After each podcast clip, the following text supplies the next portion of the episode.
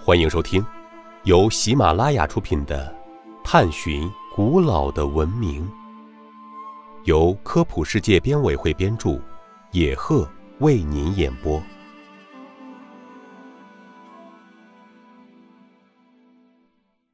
第十五集：我国为什么被称为丝国？在古代呀，丝绸就是以蚕丝织造的纺织品。丝绸轻薄、贴身、柔软、滑爽，而且色彩绚丽、富有光泽，穿着舒适。中国是首先发明并大规模生产使用丝绸的国家。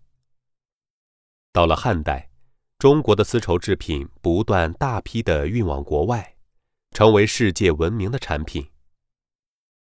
唐朝时期，中国的丝绸制造业达到高峰，织法与纹饰都比以前更加丰富。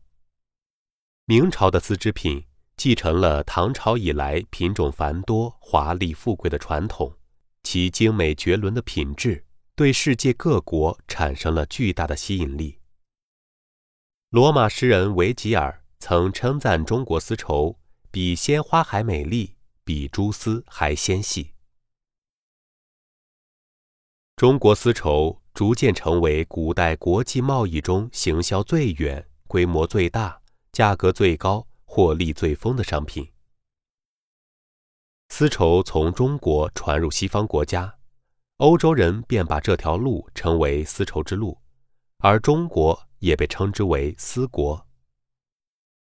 除了丝绸，中国的瓷器、漆器等都是西方国家钟爱的、具有东方韵味的工艺品。